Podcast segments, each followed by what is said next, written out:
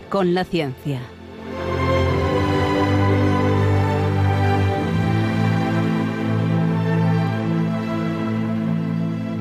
Dirigido por Javier Ángel Ramírez.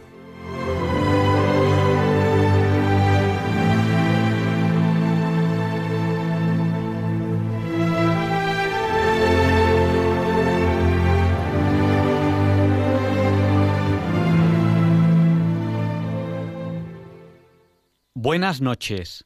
Estamos en Diálogos con la Ciencia, el programa para ti. Que gracias a Dios sabes que la verdad existe y la buscas.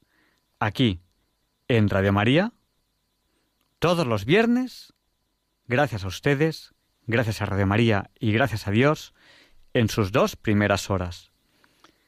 Hoy vamos a hablar de ciudades y vías en la Carpetania creemos que es un programa que les va a encantar, porque este verano, verano de 2020, que tenemos unas vacaciones un poquito diferentes este año, eso es evidente, puede ser un buen momento para visitar de forma tranquila estas ciudades y estas vías que están aquí, en Hispania, en la Carpetania, en una zona de, de la de lo que es ahora la península ibérica.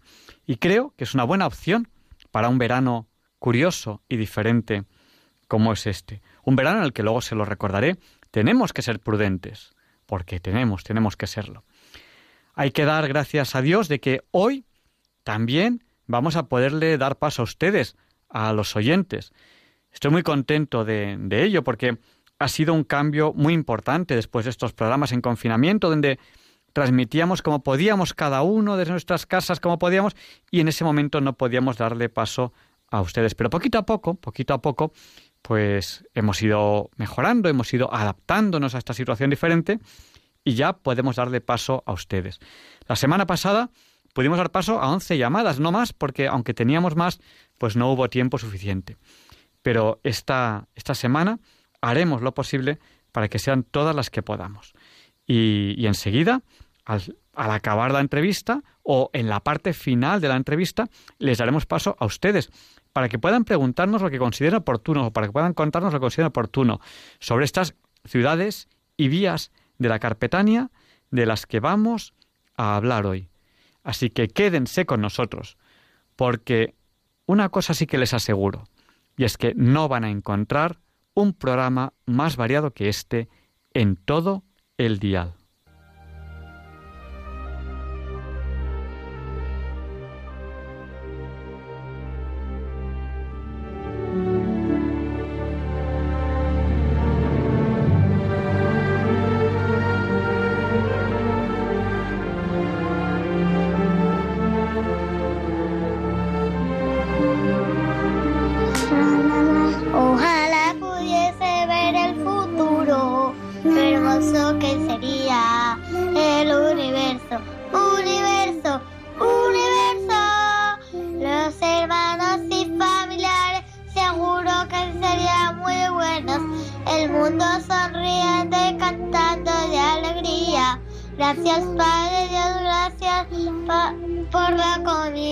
Gracias, Padre.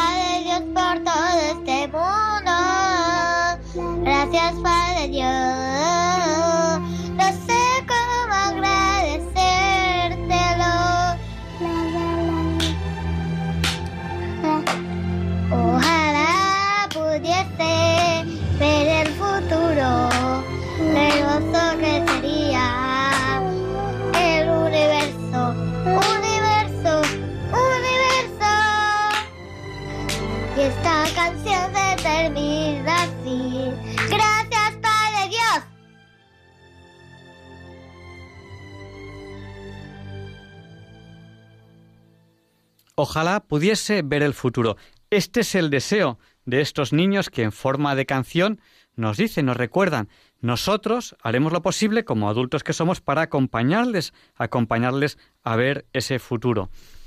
Minuto a minuto, hora a hora, día a día, semana a semana, aquí en Diálogos con la Ciencia queremos con ustedes acercarnos a ese futuro, ese futuro creado para todos nosotros y para estos niños.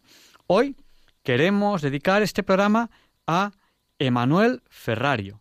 ¿Y quién es Emanuel Ferrario? Pues es la persona que en Italia hace muchos, muchos, muchos años tuvo la idea de que se podía evangelizar usando un medio de comunicación tan curioso como la radio. Así que le debemos a él, a Manuel Ferrario, que exista Radio María y que esté en muchísimos países a lo largo de todo el mundo, porque él empezó en Italia, pero Radio María ya, se ha expandido por todo el mundo. Bueno, queremos saludar a Emilia, que nos ha escrito por WhatsApp desde Alicante. Les recuerdo, nuestro número de WhatsApp es el del 8, recuerden, 8 por 8, 64.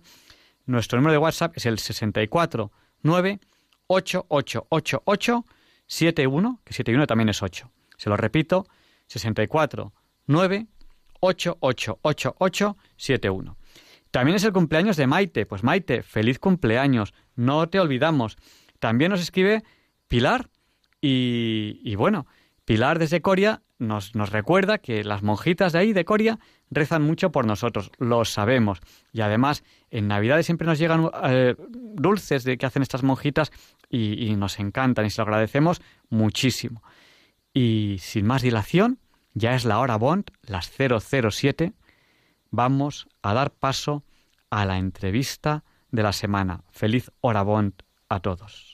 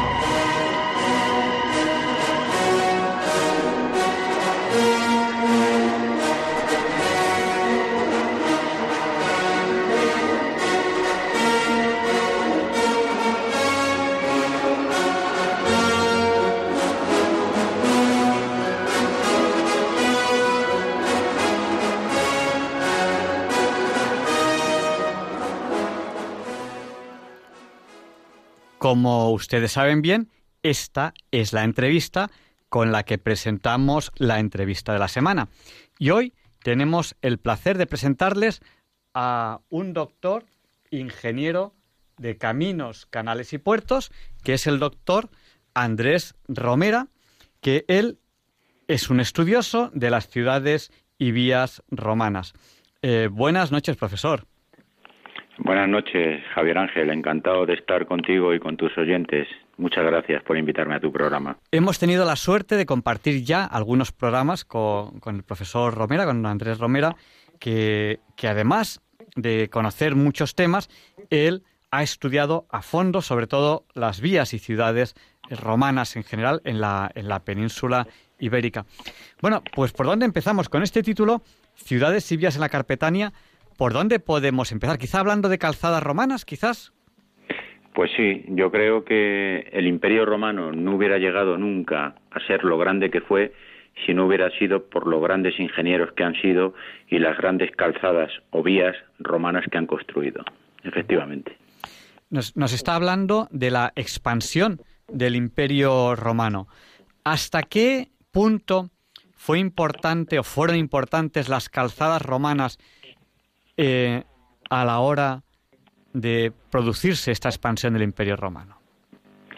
Pues fueron total y absolutamente determinantes. Es decir, mm, antes del Imperio Romano existían distintos pueblos por toda la geografía que estaba alrededor del Mediterráneo, donde ellos consiguieron su imperio y tenían unos caminos prerromanos, es decir, eran caminos que básicamente eran sendas, lo que conocemos ahora como sendas, y ellos fueron precisamente los que transformaron muchos caminos prerromanos en vías romanas, pero con un método constructivo total y absolutamente moderno. Y digo moderno porque nosotros, los ingenieros de caminos del siglo XX y, los, y nuestros precursores anteriores del siglo XIX, hemos construido con muchos principios que hemos heredado de los romanos. Desgraciadamente en la Edad Media se perdieron estas técnicas, es decir, no se conservaron los caminos como ellos lo hacían y muchos caminos se perdieron, pero muchos otros se han conservado hasta nuestros tiempos. Entonces, estos caminos que inicialmente eran de penetración militar, es decir, que permitían rápidamente tanto a los a los a los a la infantería como a la caballería romana y a todos los carros de avituallamiento desplazarse rápidamente y poder estar en un sitio conflictivo el ejército en muy poco tiempo, ¿eh? pues luego se transformaron a lo largo del tiempo en vías de comunicación que permitían a los recaudadores, a los jefes militares y a los comerciantes en general desplazarse por todo el imperio. Por lo tanto, eh, unas calzadas o vías romanas que en un inicio tuvieron un, uso evidentemente militar, luego permitieron el desarrollo de ese imperio desde el punto de vista comercial y de relaciones entre los distintos pueblos que conformaron este gran imperio romano.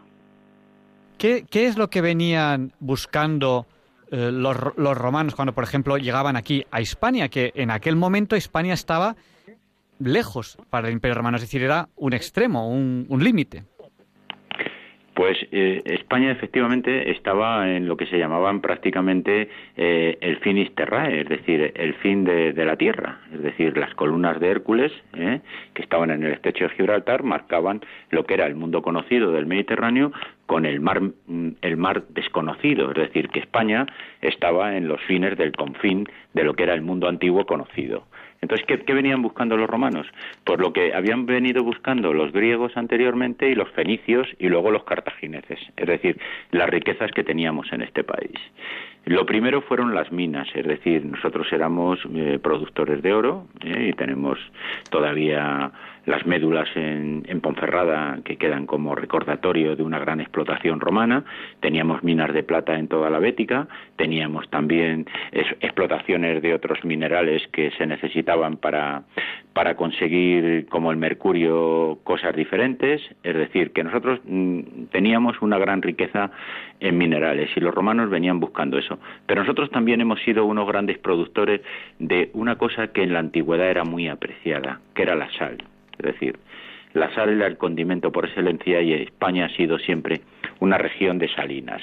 Y cuando hablemos de las vías romanas que he datado, hablaré en la Carpetania la cantidad de minas de sal que teníamos, porque la gente cuando hablamos de minas de sal parece que se le viene a la cabeza Torrevieja con todo el salinar que hay alrededor del mar, cerca del mar, pero en el interior también hay, hay minas de sal, es decir, lagunas salinas, que los romanos venían buscando a España, es decir, que venían buscando por un lado las minas con los, con los minerales preciosos o los minerales interesantes que ellos necesitaban para desarrollar distintas, distintas técnicas, venían buscando también, y hablaremos luego de la mining, del, del áger laminitano, la piedra de afilar, por ejemplo, las navajas de afeitar de los barberos y las espadas, que también era un, una piedra, o sea, la piedra que también era muy apreciada por ellos, la sal y evidentemente también nosotros teníamos una tierra muy rica para poder hacer agricultura intensiva y ellos nos exportaron los olivos de tal manera que cuando el imperio em, empezó en la era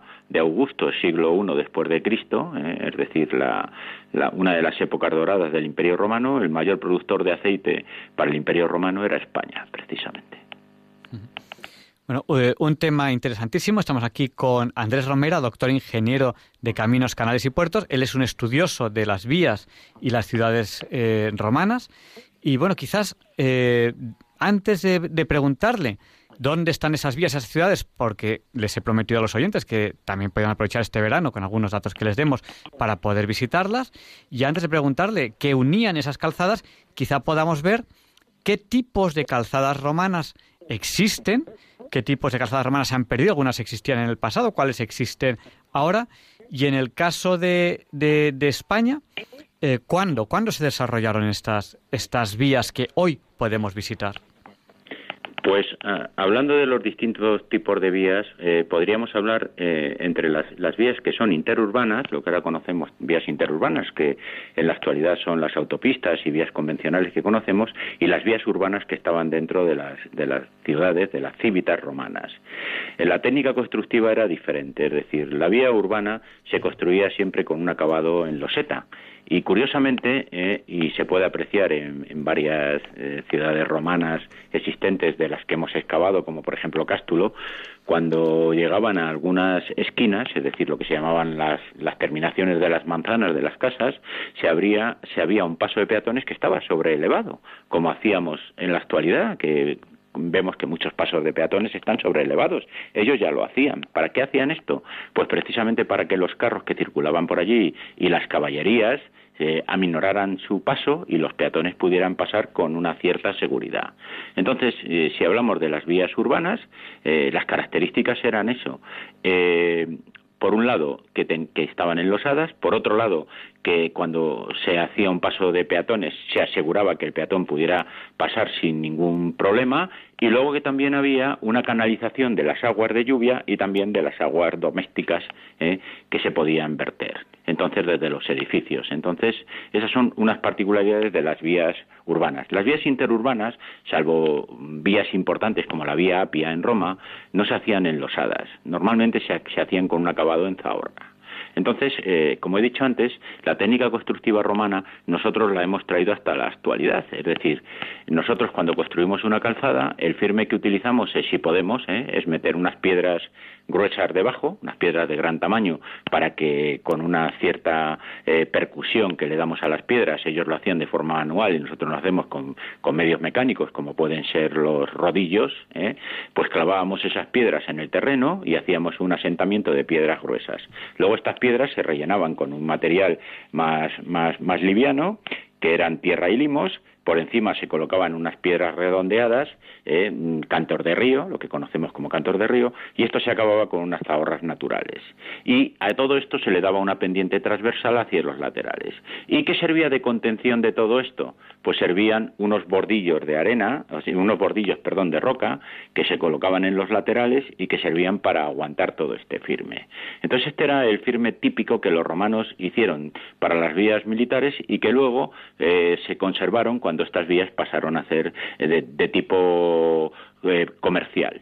Y en cuanto a los distintos tipos de vías que existían, había tipos que eran gubernamentales, tipos que eran de los municipios y luego tipos que eran también de privados. Es decir, que, las vías romanas se asemejaban un poco jerárquicamente a lo que tenemos ahora. Es decir, vías que pertenecen al Estado, vías que pertenecen a las comunidades autonómicas, vías que pertenecen a los municipios y además había un tipo de vía que era privado para explotaciones, sobre todo particularmente pues, eh, de, minerales preciosos, canteras, etcétera.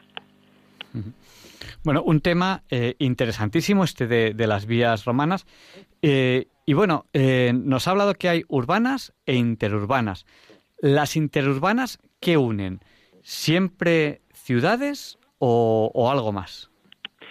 Pues las, las, cívitas romanas, las ciudades, en lo que no es la Italia originaria, es decir, la Italia latina que luego se convirtió en la Italia romana, eh, cuando se conquistaba una tierra, lo, que había eran campamentos romanos y eh, entre esos campamentos romanos lo que había eran sitios donde había que cambiar de caballería o había que descansar hasta que se llevaban los campamentos romanos. Muchos campamentos romanos luego se transformaron en ciudades y ahora cuando hablemos de la Carpetania pondré un ejemplo claramente con, con la ciudad de Alce. ¿eh? que es una ciudad que se ha, desde mi punto de vista no se ha ubicado adecuadamente ¿eh?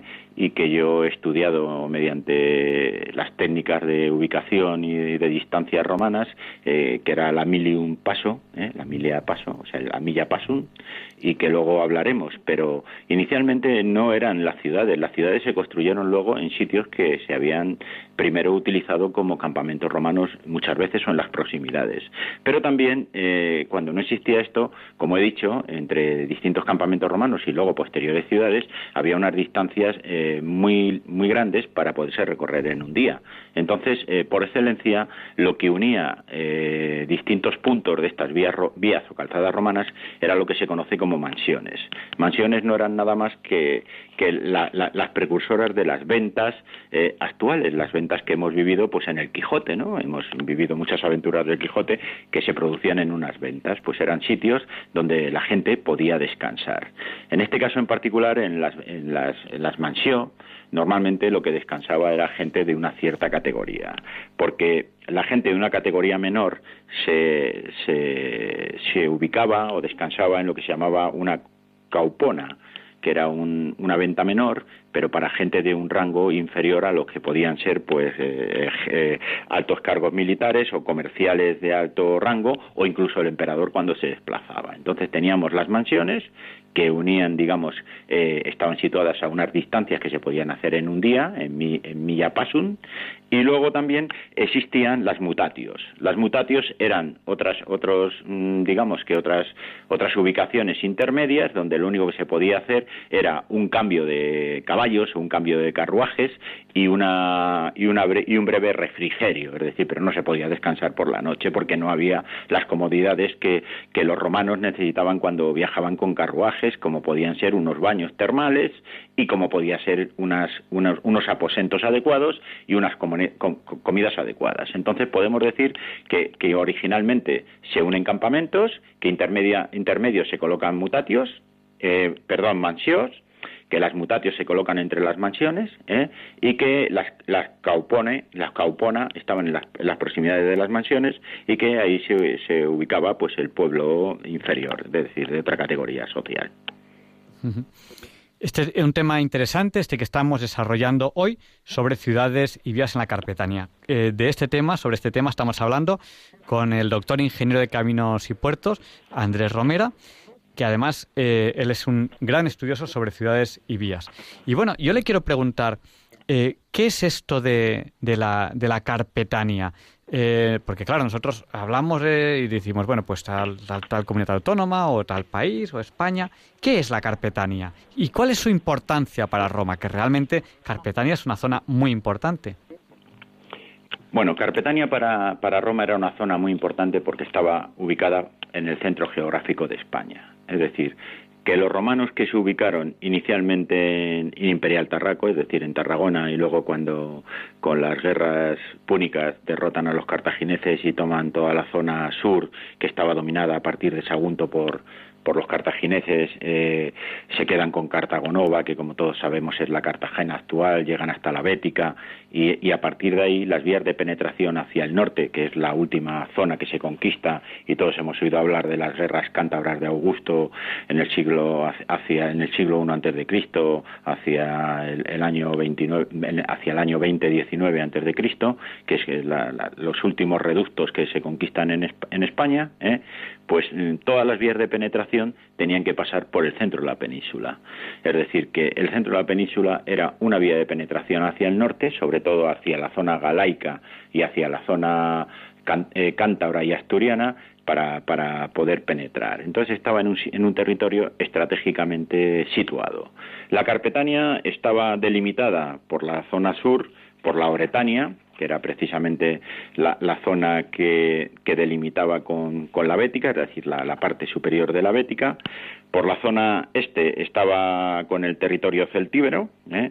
por la zona norte estaba delimitado con los, con los arabacos por un lado ¿eh? y con los betones por otro, y por la zona oeste estaba con la Lusitania, es decir, que, estaba en el centro geográfico de España, ¿eh? era un punto de paso para poder desplazarse hacia zonas que no estaban conquistadas y también tenía una gran importancia porque fue un gran granero del, Imperio Romano, es decir, que toda esta zona eh, tenía una gran agricultura y servía para que eh, los romanos en sus incursiones hacia otras tierras conquistadas pues pudieran ah, proveerse de grano y de, y de trigo que era muy necesario pues para, para las, las viandas y la, y la comida del ejército romano. Vemos la, la, tremenda importancia que tenía eh, que tenía esta, estas vías y, estas ciudades, que luego también me gustaría, un poco para, para, finalizar la entrevista, que todavía nos queda, porque además daremos paso enseguida a los oyentes, si alguien quiere llamar, que, prepare la pregunta, que enseguida les daremos paso. Eh, pero antes de ello, y luego al final de la entrevista les diremos un poco, pues algunas, algunas vías que ustedes pueden visitar, algunas ciudades, un poco para que, si lo desean, aprovechen este verano, este tiempo que tendremos de vacaciones para hacer turismo. Pero antes yo quería preguntar al doctor Andrés Romera, eh, bueno, usted ha identificado muchas vías, luego nos va a hablar un poco de, ellas. Em, ¿cómo, ¿Cómo lo hace? O ¿Cuál es el proceso? Eh, ¿Y qué puede aportar esto? ¿Qué, qué, información puede, puede aportar el, identificarlas como tal? Vamos a ver, eh, identificar vías romanas es eh, preservar el patrimonio histórico de este país. Identificar vías es identificar ciudades, puesto que, como he dicho antes, al principio eran campamentos romanos, mansiones, mutatios, eh, cauponas, y luego al final fueron cuando, cuando el Imperio Romano se desarrolló hasta el siglo IV, eh, la caída del Imperio Romano, IV, V, eh, pero hubo un desarrollo y, y, se, y se formaron las cívitas, es decir, los municipios actuales, y estas ciudades, una vez que identificamos vías, sabemos que están las ciudades ahí. Si sabemos medir, podremos identificarlas. Es decir, que el patrimonio histórico, no solo de vías, sino de ciudades que, están unidas por estas vías, no se puede perder, es decir, lo tenemos que conservar. Entonces, ¿cómo podemos identificar estas vías? Pues tenemos que identificarlas a partir de ciudades que están total y absolutamente identificadas, porque como he dicho, eh, en lo que nos basamos básicamente de identificación es el, en el itinerario que se conoce como itinerario antonino, que es un itinerario que el emperador romano eh, eh, encarga a una persona de todo el imperio, no solo de España, sino de todo el imperio que formaba parte, norte de África, Egipto, etcétera, que, eh, que una persona eh, relate y que ponga las ciudades existentes o las mansiones existentes, estamos hablando de mansiones, porque ciudades son equivalentes a mansiones, estamos hablando de que sitúe todas las mansiones, que ponga las distancias que hay entre ellas, y esto se hace en el siglo III después de Cristo. Es decir, que tenemos un itinerario que es la base de, toda, digamos, la, bibliografía de calzadas en la que nos basamos nosotros con esas distancias para tratar de ubicar las ciudades eh, tratando de encajarlas con, estas distancias que nos marca el itinerario de Antonino. Esta es una manera de identificarlas. La primera, es decir, partir de ciudades que están claramente identificadas para todos los autores desde tiempo inmemorial, es decir, desde el siglo XVIII como mínimo, ¿eh? porque el siglo XVIII es cuando hay un gran boom que sigue en el siglo XIX y sobre todo en el siglo XX de identificación y con métodos arqueológicos cada vez más, más precisos, y entonces con ciudades que están por todos los autores eh, total y absolutamente aceptadas, pues entonces marcando distancias a otras, a otras ciudades que no están tan claramente identificadas porque hay controversia, pues nos apoyamos en estas distancias y tratamos de, de verlo. Luego lo que tenemos que tener en cuenta es las técnicas constructivas que tenían los romanos, es decir, los romanos utilizaban la línea recta, eh, en el trazado en planta y luego utilizaban también eh, una, una, serie de, mm, de técnicas eh, cuando estamos hablando del trazado en alzado, es decir, con unas pendientes máximas para que los carros y las caballerías pudieran circular por ellas, buscando siempre pasos que estuvieran unidos por las no a media ladera o por el fondo de los valles o normalmente por la parte superior de, de los puertos y de los collados, tratando de, de alejarse de las zonas de escorrentía eh, en línea recta, como he dicho, evitando desmontes y terraplenes, con un perfil longitudinal estable eh, y con un drenaje, como he dicho, una pendiente transversal que se les daba. Entonces, eso es otra cosa que nos permite también mm, tratar de buscar por dónde iba la vía para poder luego medir las distancias y aclarar que esa puede ser un, itinerario. Pero luego también tenemos que basarnos en la toponimia, es decir, muchas eh, palabras romanas que están relacionadas con la calzada, como calzada de romanos, eh, carrera de los romanos, etcétera, nos permiten también darle, un, digamos que una identificación a esa calzada que tiene un origen romano. Luego también la epigrafía y luego los restos arqueológicos que encontramos en los alrededores. Es decir, que con todo esto y además ahora utilizando el Google Earth y herramientas que tenemos potentes para poder identificar bajo tierra mm, restos que nos puedan permitir mm, decir que allí puede haber un edificio, ¿eh? Y luego con la técnica del georradar que nos puede ayudar luego en campo una vez identificado esto, ver si hay elementos metálicos como monedas, puntas de flecha, etcétera, que nos permita aproximarnos, es lo que nos lleva a identificar ciudades, porque al final identificar calzadas, como he dicho, es identificar ciudades que existían en la antigüedad, poderlas excavar y poder ver la magnificencia con la que construían los romanos. Un tema, un tema interesantísimo este de las ciudades y, vías y vías romanas. Eh, quedan preguntas en el tintero, pero yo creo que, podemos aprovechar y dar paso a, los oyentes. Eh, hay dos formas de, participar en el programa. Una es a través del WhatsApp, que es el del 8, 8 por 8, 64. Pues eh, nuestro número de WhatsApp es el 64 9 888871, que 71 también es 8. Por ejemplo, nos ha saludado Charo de las Arenas en Vizcaya. O Doris, que habitualmente nos saluda desde Zaragoza y ha salido, ha salido de viaje y nos está escuchando vía web. Piensen en esta opción si van de viaje y a lo mejor no, no encuentran la sintonía de Radio María, aparte de que nos pueden escuchar en la TDT. Eh, pero vía web es una buena solución. Y ya que hemos felicitado el cumpleaños a Maite, pues Amparo nos dice, eh, que también es mi cumpleaños. Pues felicidades para ti también, Amparo, y para todas las personas que hoy sea su cumpleaños o que sea algún día de, esta, de esta semana. Bueno, y para que puedan participar eh, por direct, en directo ahora por el teléfono, nuestro número de teléfono, cojan papel, cojan bolígrafo, pueden llamarnos ya ahora si quieren. Nuestro número es el 91 005 94 19. Se lo repito, por si no les había dado tiempo a coger el papel o el bolígrafo. Es ahora, en el momento en el que tienen que llamarnos. No demoren mucho porque luego seguiremos ya con el programa. Nuestro número es el 91 005 94 19. Y mientras recibimos estas primeras llamadas, yo, bueno, pues quiero decir que he tenido la suerte, pues a veces, de, compartir tiempo con el profesor Romera. Yo recuerdo, pues, eh, algunas veces que simplemente, pues, comiendo, charlábamos de, estos temas y él nos hablaba del itinerario de Antonino, pero yo hoy nos ha hablado del Pero aquí hay gente que no sabe qué es el itinerario de Antonino. Díganos un poco, doctor, ¿qué es el itinerario de Antonino? Pues el itinerario de Antonino no es nada más que dar una numeración desde el 1 en adelante para, para, con esa numeración, identificar unas, unas calzadas o vías romanas que unen, como he dicho, ciudades eh, eh, en el fondo. Es decir, podemos hablar de mansiones, podemos hablar de campamentos romanos, pero luego al final se transforman en ciudades que han tenido pues una cierta magnificencia, es decir, una cierta grandeza, unas más y otras menos. Y al final esto es como si hablamos de la, de la A6, de la A7, de la autopista, pues es hablar de una calzada, ponerle un número. Entonces lo primero que hacemos es poner un número y luego lo que hacemos es poner al principio dónde empieza ese itinerario y dónde acaba. Es decir, como si a la, a la 1 dijéramos pues empieza en Madrid y acaba pues pues en, en, Bilbao. Pues entonces estamos dando en el itinerario en Torino desde dónde a dónde va eso. Y luego todas las ciudades importantes ¿eh? Eh, en que se podían recorrer, es decir, en jornadas de un día normalmente, ¿eh? las ponemos, las damos un nombre y las ponemos todas y, y, vamos dando la distancia que hay desde esa ciudad o esa mansión, mansión, a la anterior. Y entonces ya tenemos identificadas mm, lugares unidos con lugares que van desde un principio hasta un final ¿eh? en todo el imperio y donde hay las distancias que se pueden recorrer en un día.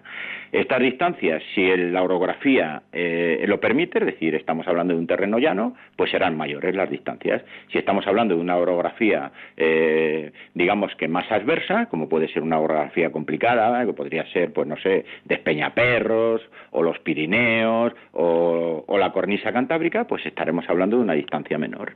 Eso es el itinerario, Antonino. Y a mí me gustaría luego hablar en particular de la vía 29, la vía 30 y la vía 31 que discurrían parcialmente por la Carpetania entre unas ciudades que son las que yo, utilizando estas técnicas que he dicho antes, he datado ¿eh? y que espero publicar en breve eh, y darle publicidad porque mm, va a generar mm, alguna polémica porque se han ubicado ciudades en puntos donde desde mi particular y modesto entender no es ubicación exacta, es decir, porque no cuadran con las distancias de, como ya he dicho, en, Milla, en Emilia Pasun, en Milla, Milla Romana, no cuadran entre ciudades, es decir, que si ubicas las ciudades que no hay discusión y tratas de unirlas con estas ciudades que se dicen que están ubicadas en un punto determinado, no cuadran. Entonces, basándose basándote en eso y basándote también en la técnica de Ptolomeo, porque Ptolomeo, eh, por coordenadas geográficas, es decir, y con unos errores que luego algunas tesis doctorales actuales han corregido, pues utilizando también esa técnica eh, se han podido ubicar en sitios muy próximos a donde ya los estoy ubicando, pero no cuadran para nada con lo anterior. ¿Eh? porque ya digo que la Milia Pasum lo único que hace es unir un itinerario y decir qué distancia hay, pero cuando estamos hablando de coordenadas geográficas, son coordenadas en latitud y en longitud que nos permiten ubicar las ciudades. Entonces, claro, con el error que cometía Ptolomeo de que la Tierra era plana, pues con las tesis que actualmente se han hecho y las correcciones mm, que se han hecho en los dos últimos años, pues cuadran esas ciudades muy cerca de donde yo digo que están por distancias entre ellas. Pues vamos a dar paso ya a los oyentes que ya nos están llamando al 91 005 94 19. Y en primer lugar damos paso a Javier de Granada. Le pedimos que sea breve, pero tiene el micrófono para él. Buenas noches, Javier. Hola, buenas noches a todos. El Señor le bendiga. Gracias, muchas gracias. Díganos. Yo quisiera preguntarle al doctor Romero si puede darme su opinión sobre lo que podemos leer claramente en el Nuevo Testamento, sobre la plenitud de los tiempos, en, el sentido de cuando Dios quiso enviar a su Hijo Jesucristo a este mundo y mm, la implicación que tiene en todo esto, pues las calzadas romanas, porque fue un medio que el mismo Dios permitió ¿eh? y prosperó para que pudiera haber esa comunicación y se pudiera propagar el Evangelio, además que también no es casualidad que los siglos antes de Cristo, pues resulta que el, griego, pues resulta que a través de la traducción del, hebreo al griego, pues eh, era uno de los idiomas así, sobre todo el dialecto coiné, era el que se desarrolló y entre las calzadas que, que unía las distintas zonas de alrededor del Mediterráneo y con, eh, con ese dialecto griego, pues se puede decir que estaba ya todo preparado, ¿no? Para que se pudiera difundir el Evangelio y, el conocimiento de, sobre Dios y del Señor Jesucristo. Me gustaría que todas estas implicaciones que lo, explicara su opinión. Pues, muchas gracias, Javier. Pues, le intentamos responder, responder en antena. Muchas gracias. Eh, muchas gracias. bendiga.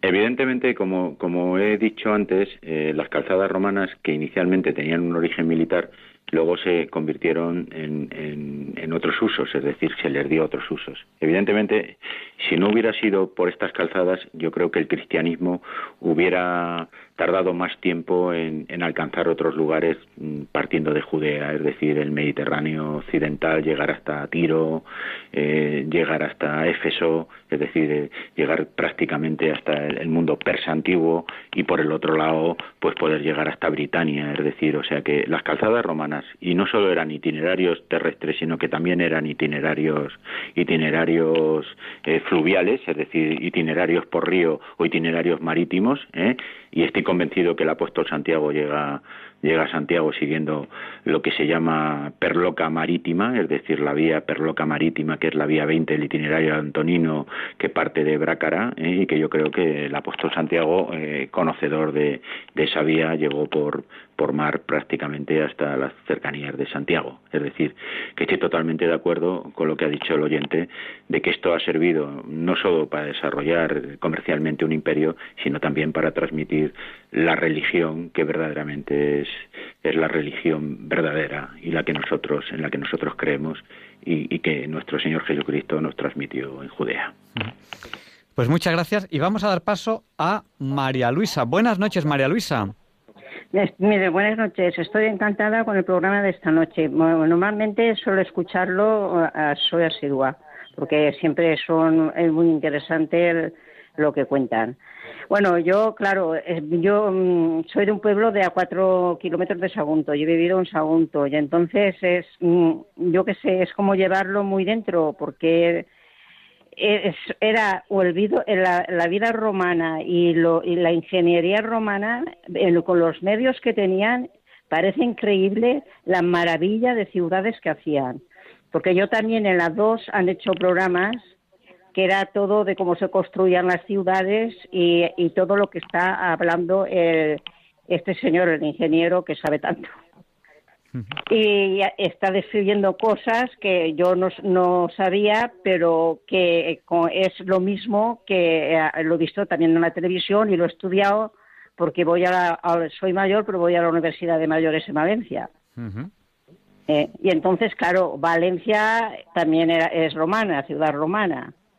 También he, estado mucho en Tarragona, que he tenido familia de joven y lo he disfrutado, el teatro romano, y bueno, que me gusta muchísimo que en aquella época, con tan pocos medios, quisieran esas grandes obras.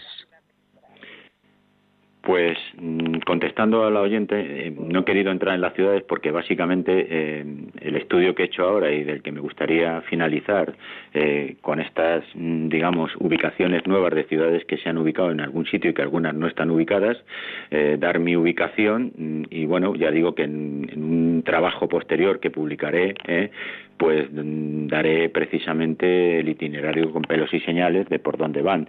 Pero hablando de las ciudades, los romanos son los precursores del urbanismo actual, es decir, ellos manejaban dos direcciones básicas que eran el decumanus maximus y el cardus, es decir, dirección este-oeste y dirección norte-sur. Entonces construían todas las, las manzanas con esa cuadrícula y construían con esa dirección una calle principal que, y otra perpendicular a ella, norte, sur, este, oeste, siempre que podían, sino direcciones suroeste y sureste, es decir, a 45 grados, siempre orientadas así para el sol y todo esto, y construían las manzanas igual, es decir, o sea que eran un urbanismo muy moderno, porque el plan Cerdá que se hizo en Barcelona está basado en todo esto, es decir, teniendo en cuenta que el Mediterráneo lo tiene a un lado y el Tibidabo al otro, pero el desarrollo de la ciudad que hace es muy parecido al que hacían los romanos, es decir, que los romanos han sido unos grandes constructores de ciudades utilizando orientaciones que ahora las, utilizamos también para, para utilizar el, el calor del sol ¿eh?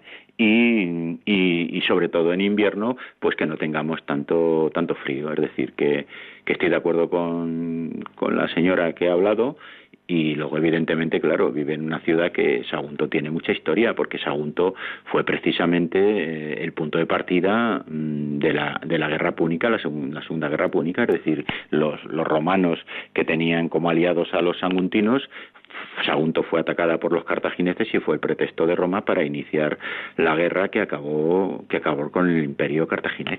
O sea que, que, Sagunto es una ciudad muy importante, era el límite entre lo que era la zona cartaginesa y la zona romana, y era ciudad, mm, digamos que, aliada de Roma.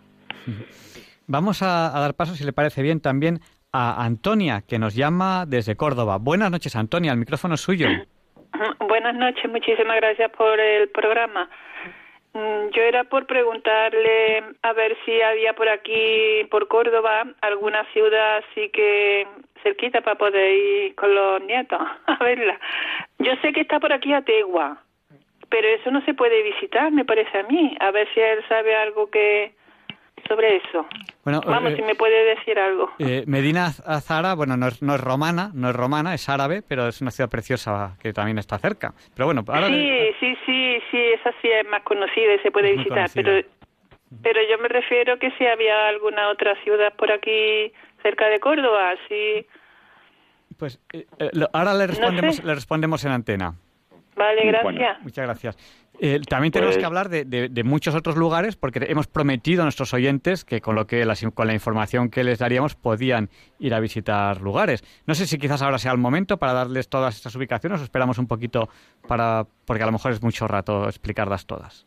Hombre, eh, eh, en España, como he dicho, tenemos 33 vías romanas con sus correspondientes ciudades. Es decir, estamos hablando de que tendremos aproximadamente unas 200 ciudades importantes y luego otras ciudades de menor importancia. Entonces, claro, mm, unas están ubicadas y otras no están ubicadas, pero desde luego a la señora que acaba de llamar le decimos que no se tiene que ir muy lejos. Córdoba es la Córdoba de los romanos, es decir, ella tiene el puente romano, o sea, eh, lo que desgraciadamente es que ciudades que luego se han desarrollado con el mundo musulmán y posteriormente han tomado una gran importancia con el mundo cristiano mm, de los de, los reyes españoles que hemos tenido, tanto de la dinastía de los Austrias como de los Borbones, pues hemos edificado encima de restos romanos y no los tenemos todos disponibles porque encima hemos construido pero no se tiene que ir muy lejos, o sea, tiene un, puente, un, puente romano en Córdoba que es una preciosidad, ¿eh? aparte de lo que tú has dicho de, del palacio de verano de los reyes musulmanes, pero que claro, ese era donde veraneaban en verano, pero ellos vivían habitualmente en Córdoba y claro, construyeron encima de cimientos romanos y desgraciadamente esto se ha producido en muchos sitios. Entonces, ¿qué es lo que tenemos que hacer? Tratar de recuperar todo ese patrimonio, como se han hecho en otra ciudad que la, que la señora anterior ha dicho que tenía parientes y que se han visitado, como es Tarraco, Imperial Tarraco, Tarragona, pues allí se está tratando de, comprar edificios, de eliminar esos edificios y de buscar los cimientos del mundo romano. Pero claro, esto, esto es dinero, pero debemos de invertir en nuestro patrimonio. Entonces, ciudades que han tenido un uso continuado, pues al final el, estrato romano no lo encontramos debajo de un estrato medieval, de, estrato de, un, estrato árabe y luego posteriormente de un estrato cristiano con, con, el desarrollo de la, de la monarquía en este país. Por lo tanto, ya le digo, eh, tenemos mm, muchas ciudades, pero desgraciadamente tapadas. Y vamos a dar paso a, José Luis. Eh, bueno, José Luis, le vamos, le vamos a pedir que sea breve, y, pero el micrófono es suyo para comentarnos lo que quiera. José Luis. Sí. Díganos, el micrófono es suyo. Le vamos a pedir brevedad, pero ahí tiene el micrófono. Díganos. Yo quería preguntar si, por ejemplo, eh, el Partenón griego de Grecia, de Grecia, pues es romano en origen. O sea, si es que es un romano el que fue a Grecia, por ejemplo, a Éfeso, a darles lecciones a, a los a los griegos acerca de, eh, de cómo debían construir o cómo construir, eh, cómo seguir construyendo eh, maravillas arquitectónicas como el Partenón. Pues le intentamos responder en, las, en las ondas, aunque quizás... O fue más bien por motivos distintos a la arquitectura. Mm, le voy a contestar al oyente. Vamos a ver. Eh, los romanos, mm, desde mi punto de vista, eh, ya digo que es mi punto de vista, pero compartido por, por muchos mm, estudiosos del tema, han sido los grandes ingenieros de la antigüedad, es decir, ingenieros civiles, es decir, han construido calzadas que perduran todavía, han construido puentes que perduran todavía, como el puente de Alcántara, el puente que he dicho de, Córdoba, es decir, puentes importantes sobre cauces de agua muy importantes. Han, sido grandes urbanistas, es decir, han construido con un, con un criterio de dos direcciones perpendiculares, eh, manzanas cuadradas, y han, y han construido ciudades mm, donde ya digo que se podía convivir porque los carros se les limitaba la velocidad, eh, porque se canalizaban las aguas, tanto las aguas de lluvia como las aguas eh, residuales, etcétera. Pero desde luego ellos no han sido grandes arquitectos. Los, los, templos que han hecho han sido a imagen y semejanza de los griegos, es decir, ellos han aprendido de, los griegos. Y Vitruvio, que ha sido el gran arquitecto y el gran, digamos, mm, conocedor, eh, tanto como ingeniero como sobre todo como arquitecto, lo reconoce en sus tratados. Es decir, que, que Vitruvio reconoce que los romanos, en cuanto a cultura y en cuanto a, construcciones de templos, ¿eh? como el que usted me dice, han bebido de los griegos, no a la inversa. Pues vamos a dar paso a, Federico, que también nos ha llamado al 91 005 94 19. Buenas noches, Federico, el micrófono es suyo. Muy buenas noches. Pues mire, es que quería hacer un, bueno, una pregunta y un comentario, porque vamos a ver, eh, yo suelo ver mapas algunas veces de, me gusta la historia, y entonces pues en, los mapas a veces veo eh, que discurren unas calzadas eh, sí y luego en otros mapas esas no y otras sí. Es un poco de lío, no sé por qué, no sé si es que a lo mejor depende de la universidad que, que haya hecho o, del autor que haya hecho eso, que a lo mejor unas le gusta sí, otras no, porque por ejemplo en el caso de Cartagonova pues hay veces que en unos mapas aparece pues por ejemplo solamente la costera, la vía Augusta, o a lo mejor eh, cuando aparece la costera entonces no aparece la de la meseta y cuando aparece la de la meseta entonces no aparece ninguna de la costa. Es como si hubiera ahí como una especie de, em, de racionamiento, ¿no? De, de, calzada de, de, importancia histórica. Entonces, bueno, supongo que está claro, usted compartirá, señor Romera, que, que, que del interior de la provincia cartaginense hasta Cartagonova, pues había, creo que al menos una. Bueno, creo no, quiero decir, hay una porque una pasa por, está documentada, pasaba por el Valle de Segura, se alargaba hasta más o menos Albacete y lógicamente esa creo que entronca con otra que llegaba casi hasta, sí, sin casi, hasta Galicia. Y, y la verdad es que muchas veces, pues lo que le digo, a veces pues se corta, eh, o sea, no, perdón, se, se, se, se oculta una, una calzada en un mapa, se pone otra, pero falta la otra, y, y donde ponen en el otro mapa la que falta, entonces es porque han quitado la otra. Entonces, es como si fuera un racionamiento que ponen. Bueno, y el comentario es una cosa que me parece muy interesante, porque hay una cosa muy curiosa. Yo no sé si ustedes habrán oído hablar eh, de las revelaciones de, de, de Sor María Jesús de Ágreda, a propósito de, esta oyente que ha dicho sobre la, expansión del, eh, del cristianismo en, el Imperio Romano.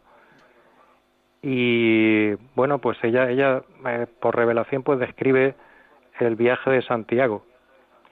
Y es curioso porque bueno si fuera una simple revelación pues sería eh, bueno cuestión de fe no lo que pasa es que hay un detalle que, que me ha llamado la atención ahora porque ahora que me acuerdo pues claro ella eh, dice que, que bueno que, que claramente que Santiago pues partió de, un puerto de Israel y entonces pasó por, por unos sitios que menciona, de Italia, Italia, entonces dice claramente que llega a Cartagonova, el año y todo, la fecha. Y luego es muy curioso porque después de eso eh, dice que sigue, continúa hacia aproximadamente Granada, Elvira, que era entonces, y, y claro, es muy lógico porque había una, una calzada, creo que se llama la, Augusta o la, la, la, costera, no, no sé si era la Augusta o la o otro, tenía otro nombre. Bueno, la cuestión es que eh, sigue sigue esa ruta, que es precisamente una ruta muy importante que, que llevaba desde el Guadalquivir hasta Cartagonova y luego la costa y hasta Roma.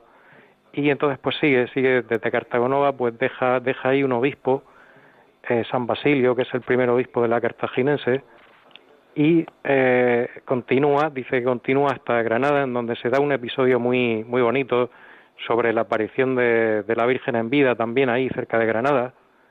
Y, y bueno, sí, un, un, aparatoso ahí, una cosa un poco aparatosa, no sé si era un asalto o algo así, en donde en ese momento se aparece la Virgen, no estoy seguro. Pero bueno, lo, pone muy detalladamente ahí en, en, en el libro este de, las revelaciones de ella y luego pues dice dice que, que sí, continúa hasta el Guadalquivir, eh, sube seguramente por la vía de la Plata y llega hasta más o menos ya Galicia, aunque ya cuando está por el norte no, no especifica muy bien dónde, los sitios por donde pasa. Luego ya se supone que, que pasa, eh, se supone no, o sea, claro, seguro pasa por, por Zaragoza, eh, donde conocemos ya el episodio este de, de que estaba un poco harto de, de la falta de fe y tal, y entonces se aparece otra vez la Virgen en vida y bueno pues ya no sé si se pierde la pista ya o a lo mejor es que continúa hasta Tarraco y de ahí ya parte otra vez de vuelta a Israel. Bueno, pues pues nada más que eso, muchas gracias, que Dios lo bendiga. Muchas gracias, Federico, buenas noches. Mm, bueno, este oyente nos ha mezclado varios temas, ¿eh? Eh, pero yo le diría que la vía de la que está hablando, la vía Augusta, ¿eh? es, una vía, y luego también decirle que, que de la que está hablando Mm, hay dos vías, una que va por eh, pegada a la costa y otra que va por el interior, es decir, que, que esa vía que, que, decía que llegaba hasta, hasta Galicia, efectivamente llega hasta Galicia, une con, con la parte esta de Cartagena eh, y también es conocida como la vía de Aníbal, es decir, o sea, la vía de penetración de los cartagineses hacia el centro de la Carpetania eh, y un poquito más al norte. Entonces, mm, evidentemente, hay una vía por el interior, una vía por, por la costa. ¿eh? Y con respecto a lo que ha dicho de, de la Santa, ¿eh? yo diría que, que aparte de las revelaciones que las tenía, para mí es importante sobre todo mm, que ella se podía se podía desplazar en espíritu hacer conversiones y ya el, oyente sabrá que esta santa es muy conocida precisamente por evangelizar en el Nuevo Mundo. Es decir, que, que yo el episodio del, del apóstol lo, lo conocía, pero no en profundidad. ¿eh? Sí que he bebido de las fuentes, de distintas fuentes, y sí que le puedo decir que él llega eh, por tierra hasta lo que era Bracara Augusta, es decir, en, la zona la zona norte próxima a Oporto en, Portugal, y luego de allí ya va por vía marítima hasta entrar en cerca de Iria Flavia, en, la zona de, digamos de este cabo Tourón, Tour, Tourón o, el Finisterrae, ¿eh? y luego se desplaza hasta el campo de Estelas, que es eh, Santiago de Compostela, y luego ya vuelve por tierra. Pero yo querría resaltar que, que la santa es, es conocida, sobre todo, y yo la admiro por esta labor evangelizadora que podía hacer eh, sin moverse de la celda y desplazándose con la ayuda de Dios en el tiempo y en el espacio hasta, hasta Tierra Santa, hasta, hasta Tierra Nueva, Nuevo Mundo. Pues un tema interesantísimo este que estamos tratando con el doctor ingeniero de caminos, canales y puertos Andrés Romera, que es eh, un gran estudioso sobre las ciudades y vías romanas, y con él hoy estamos hablando de ciudades y vías en la Carpetania. Un poco ya para terminar la, entrevista. Eh, voy a hacer un símil que espero que no sea demasiado atrevido o demasiado rocambolesco, que es decir, bueno, existe esta guía Michelin o guía Camsa de la época, el itinerario de Antonino. No sé si es una comparativa demasiado abusiva y demasiado excesiva, pero existe este documento. Pero algunos de nuestros oyentes dicen, bueno, a mí me gustaría aprovechar ahora este verano para visitar alguna vía romana o alguna ciudad romana.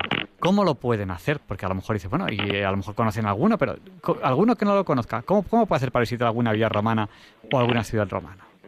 Vamos a ver, me voy a ceñir en la zona central eh, que es la, precisamente la carpetania, que es la última que he estudiado. Y como he dicho antes, me he basado para ubicar eh, distintas mansiones ¿eh?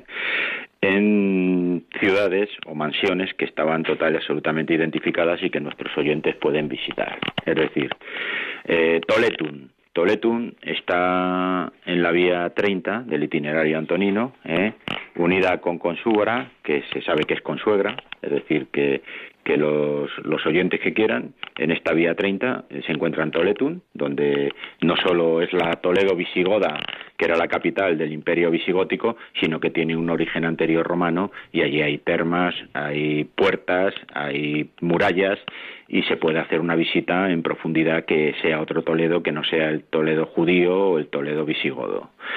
Con, con Sabro o con Súbara, eh, con Sábura, es Consuegra. En Consuegra también tienen un castillo allí con un origen total y absolutamente romano, pero lo que es una maravilla es yendo hacia la zona de Mora, hacia, hacia digamos que hacia los montes de Toledo, que tenemos un, un acueducto, unos restos de un acueducto romano que traía el agua precisamente a la ciudad, que no, tiene la magnificencia del acueducto de Segovia, pero que es una maravilla porque lo van a poder visitar sin que mucha gente les haga, les, les, oprima, es decir, que van a, van a estar ustedes allí prácticamente frente al acueducto para ustedes Luego, si hablamos de Complutum, que es otra de las ciudades que yo he utilizado, que estamos hablando, todos sabemos lo que es la Universidad Complutense, es Alcalá de Henares, allí tienen ustedes en un cerro restos de la antigua ciudad romana y luego su posterior desarrollo, donde van a tener ustedes villas, van a tener mosaicos, van a tener un museo y van a poder precisamente disfrutar también de, esto.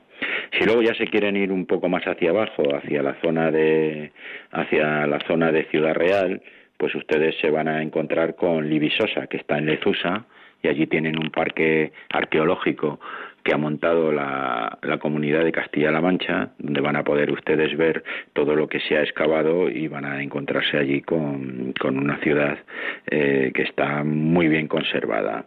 Otra ciudad que está también conservada, ya más bien hacia la zona de Albacete, Extremadura, es Sisapo. Sisapo está en una zona minera de, minas de próximas a Puerto Llano ¿eh? Y allí también hay otro parque excavado, o sea, se ha excavado y hay una zona eh, donde ustedes pueden, pueden ver todos los restos arqueológicos que se han hecho por parte de esto. Estos son ciudades que están unidas por estas rutas que les he dicho eh, y que ustedes pueden visitar. Pero también cerca de Libisosa, de Lezusa, pues ustedes tienen las lagunas de Ruidera, que si, que si el amigo Javier Ángel me da un, me da un momento, me gustaría hablar de ellas porque, porque allí, cerca de allí está Alhambra, donde se ha ubicado, donde durante muchísimo tiempo a Laminium, y yo creo que está equivocadamente ubicada. Es decir, eh, se ha pensado que allí era el Áger laminitano, donde he dicho, porque hay unas canteras de piedra de piedra para, para afilar que eran muy apreciadas por los romanos porque sobre todo para instrumentos de barberos y instrumentos médicos es decir porque muchos barberos eran también médicos los médicos de la antigüedad y también para afilar mm, armas romanas como podían ser el gladus romano es decir la espada romana o lanzas etcétera. Es decir entonces por las proximidades a estos yacimientos se ha ubicado la Minium pero yo creo que no es la ubicación exacta porque no cumple con las distancias a, otras ciudades mm, de, los, mm, de estos itinerarios que son básicamente los que he estudiado, que son el 29, el 30 y el 31. Pues nada, un tema, un tema interesantísimo. Y, bueno, hay, hay muchísima información sobre los estudios del itinerario de, Antonino, porque realmente es un documento fundamental eh, para estudiar estas ciudades y, estas, y estas vías.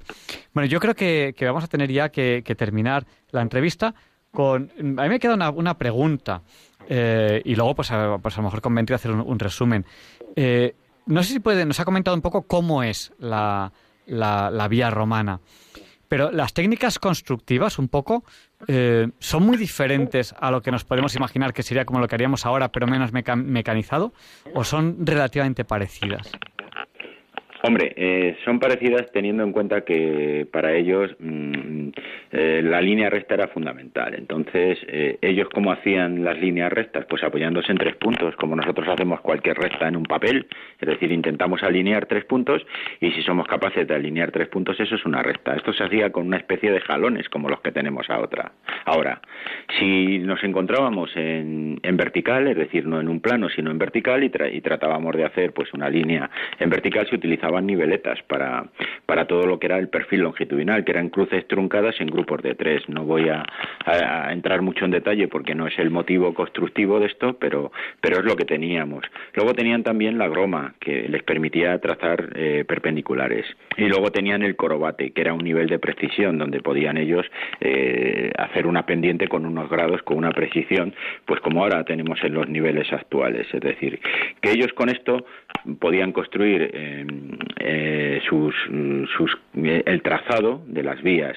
Y luego ya he dicho los firmes que utilizaban, que vuelvo a repetir, que, que son, son los que en la actualidad nosotros utilizábamos, que era una roca madre, es decir, una roca grande que se metía abajo, tierra y limo para, para rellenar los huecos que dejaba esta roca, luego una piedra redondeada, cantos rodados de río, y luego una zahorra encima que, que, que permitía pues dar un firme que, que con el tiempo perduraba y que los carros podían circular por él, las caballerías, incluso los, los, las personas a pie, que era el ejército, o luego eh, posteriormente los viandantes.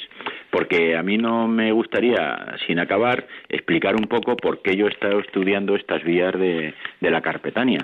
Y todo nace porque en Pinto, en la ciudad de Pinto, eh, los romanos descubren que es el centro de la península, es decir, que Pinto está en el centro exacto geográfico de España.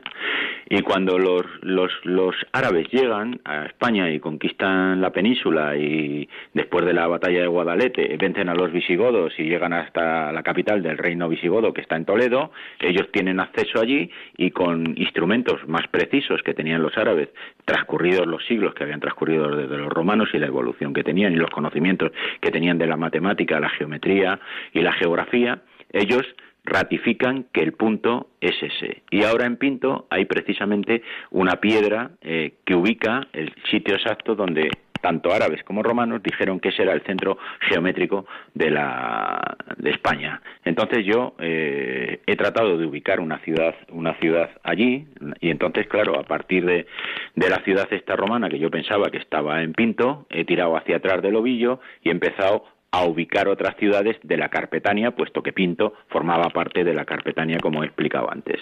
Pero es que además Pinto tenía una particularidad, y es que yo creo que en otro programa que hablamos del Camino Santiago, y si no lo digo aquí, el Camino Santiago es, eh, digamos que, el posterior a una vía romana que se llamaba la, Vía de Juno, ¿eh?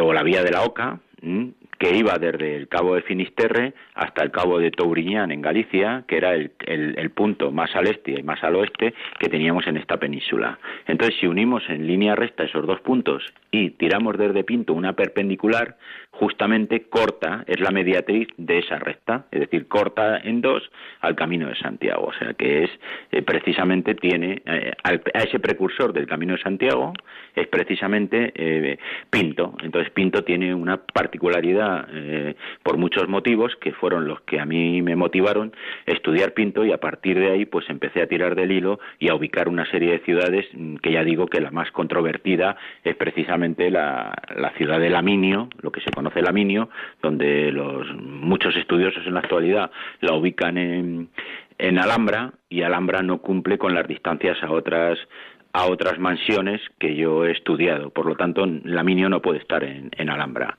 Mi, mi, impresión es que Laminio está en dos puntos, es decir, tenemos un Laminio carpetano que está cerca de, de Daimiel, en las proximidades de Daimiel, y tenemos otro laminio que le llamaríamos laminio oretano, que estaría precisamente en las lagunas de Ruidera, es decir, a una distancia de unos 15 kilómetros de Alhambra. Entonces, para que cuadren estas vías, como pasa con otras ciudades, donde, donde ha habido ciudades que pertenecían a un territorio y a otro territorio y se han nombrado con el mismo nombre y con el nombre del territorio, para mí Laminium hay dos Laminium, no un Laminio solo. Bueno, pues yo creo que, ha llegado ese momento de, terminar la entrevista. Ha sido eh, una auténtica maravilla de entrevista esta que hemos tenido con el, con el profesor Andrés Romera, eh, doctor ingeniero de caminos, canales y puertos y, como ya hemos visto clarísimamente, un experto en ciudades y vías en la Carpetania, bueno, o, vías romanas en general y ciudades romanas. Él, eh, que es muy humilde, no le gusta que digan un experto, le dice un, un estudioso. Bueno, pues un estudioso. Me gustaría ver si, si puedo pedirle que en muy pocos minutos, en uno dos o a lo sumo tres, es muy difícil. Para aquellos oyentes que han llegado tarde, ¿cómo podríamos resumir la entrevista que hemos tenido hoy, un poco para terminar? Pues podríamos resumir diciendo que somos lo que somos por el mundo romano. Es decir, el mundo romano, mm, como todos los pueblos que conquista pueblos, tiene su lado oscuro, que es la aceptación de, de sus leyes, ¿eh? pero el derecho romano, por ejemplo, perdura hasta nuestros días. Las ciudades y las obras civiles se construyen con métodos que han ido evolucionando, pero que se han basado en, los métodos romanos. Y luego los romanos ha sido un pueblo que ha sabido aceptar la fe verdadera, es decir, que Constantino, mm, en, un momento determinado, ¿eh? Transforma la fe en distintos dioses, en muchos dioses, en la fe en un único Dios, que es la fe verdadera. Por lo tanto, el mundo romano, que tiene eh, claroscuros, yo creo que hay más claros que oscuros. Y luego, con respecto a las calzadas romanas, mm, yo les diría que, que vayan a los yacimientos arqueológicos, que lo vean y que sobre todo se muevan para que sus comunidades autonómicas y sus municipios pongan en valor estas calzadas.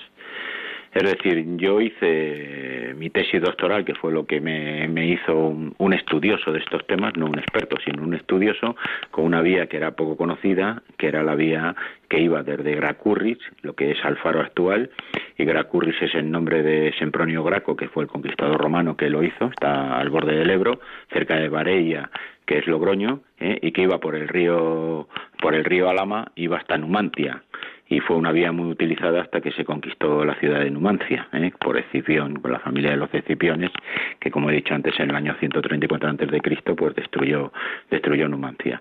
Bueno, pues hay vías que se han puesto en valor, por ejemplo la vía del río Iregua, ¿eh? la, la comunidad autonómica de Logroño ha señalizado esa vía, la vía del río Iregua, que en algunos puntos yo no estoy de acuerdo que vaya por ahí porque no tiene los visos de ser la vía, ¿eh? pero bueno, por lo menos la ha puesto en valor y yo le puedo decir que cuando he visitado la zona con motivo de la tesis doctoral que yo hice, pues esta vía estaba muy muy utilizada y el centro de interpretación y de turismo mm, pues le daba un valor a la zona. Es decir, que tenemos un patrimonio histórico y arqueológico que hay que poner en valor. Si somos una nación eminentemente turística, todo esto atrae a los turistas y es un, valor añadido más que tenemos que sumar a, a nuestras playas, a nuestros paisajes, a nuestras montañas y a nuestra comida y a nuestros alojamientos. Pues muchísimas gracias, eh, doctor Romera, por dedicarnos su tiempo y ya le dejamos irse a dormir. Muchas gracias por habernos atendido en directo, lo que permite eh, que los oyentes puedan llamar, lo que yo creo que ha enriquecido muchísimo por las aportaciones de esos oyentes. Pues muchas gracias a Javier de Granada, que nos ha llamado, a María Luisa, Antonio de Córdoba, José Luis y a Federico, por sus aportaciones. Muchas gracias, doctor, y, hasta la próxima, porque si nos lo permite, le seguiremos pidiendo que comparta con nosotros sus conocimientos en, otros programas, que desde luego son muchos y a mí, por lo menos, me fascinan. Gracias y buenas noches. Pues muchas gracias a ti, Javier Ángel, por tu invitación y decirte que ha sido un placer estar contigo y con los oyentes, que como siempre también ellos me aportan cosas a mí y nada, que el Señor nos acompañe. Gracias, y, buenas noches. Y Leonardo Daimiel, Per de Madrid, nos presenta la sección Pensar y Sentir. Disfruten de esta preciosa voz.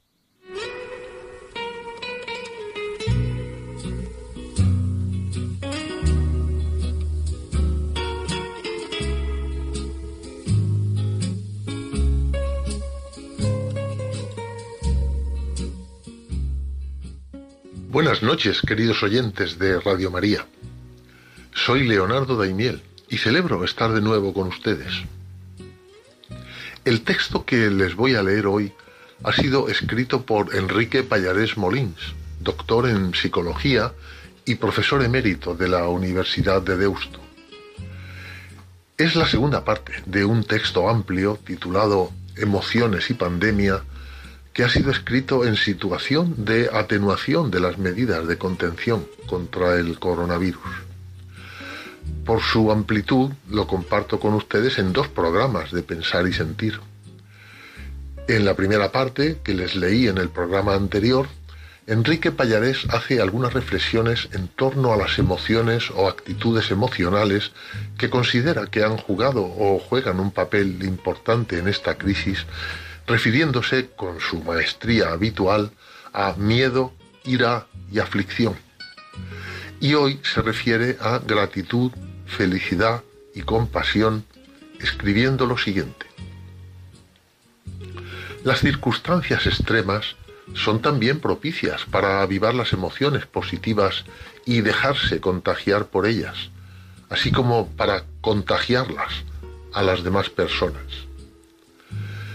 De forma espontánea y generalizada, surgió el aplauso de las ocho de la tarde como expresión de agradecimiento, inicialmente al personal sanitario, para ampliarse luego a todas las personas implicadas, directa o indirectamente, en combatir la pandemia. Muchas de ellas han luchado en primera línea, con medidas de protección precarias y con grave riesgo para su salud y las de sus familias. Unas desde sus puestos de trabajo, otras desde el voluntariado. Deber de gratitud hacia todas ellas. Si la pandemia es una fuente de dolor, también es una ocasión para la gratitud. Expresión de gratitud que ha de durar y extenderse. Reconocer que nuestra supervivencia y bienestar dependen de otras personas ayudará a ver la vida con las lentes de la gratitud no como algo que se me debe dar, sino como algo que se me da. Hace más de dos milenios afirmó Cicerón, la gratitud es la primera de todas las virtudes y la madre de todas ellas. Intensificar la práctica de la gratitud tendrá, sin duda, un efecto transformador positivo a nivel personal y social. Para la psicología actual, la gratitud es un ingrediente fundamental de la auténtica felicidad. ¿Resulta oportuno hablar de felicidad en unas circunstancias que se nos presentan precisamente como la antítesis de la felicidad? Por lo general no han sido ni son precisamente días de felicidad. A pesar de que el 21 de marzo se celebraba el Día Internacional de la Felicidad, pero sí para pensar dónde no está y dónde se puede encontrar la auténtica felicidad. El confinamiento, unido al sufrimiento propio o ajeno, hacen estimar más la salud y las experiencias que consideramos normales. Ocasión también para reconocer las fuentes principales de la felicidad, que destaca la, la psicología positiva, que son las buenas relaciones familiares, la amistad, la gratitud, el sentido de la vida. Junto a la fuerza potente de la autoprotección, el, instinto de conservación, está el instinto de compasión, o para algunos el primer instinto. Estas expresiones indican las profundas raíces de esta identificación empática con el sufrimiento ajeno unida a la realización de acciones orientadas a aliviarlo. Esto es la compasión se han descrito ejemplos de conductas semejantes a la compasión en los animales. La investigadora de la conducta animal, Lisa Davenport, describe el caso, observado en Perú, de una nutria mayor con deficiente visión y motilidad que fue mantenida viva durante varios meses por otras nutrias más jóvenes que le ofrecían alimento y cuidados. Animales de otras especies, según Davenport, ofrecen más ejemplos de protección a los congéneres mayores debilitados. ¿Compasión hasta olvidarse de uno mismo? No. Es necesario unir la compasión hacia los demás con la compasión hacia uno mismo. Ambas orientaciones de la compasión son completas, complementarias e inseparables, tal como explica, inspirada en la psicología budista, la profesora norteamericana Christine Neff según ella, al sufrimiento propio no se debe añadir el autorreproche ni el autocastigo, sino el trato amable. Siempre, por supuesto, sintiéndose parte solidaria de una humanidad frágil y sufriente. Es decir, sanar las llagas de los demás y sanar también las propias llagas.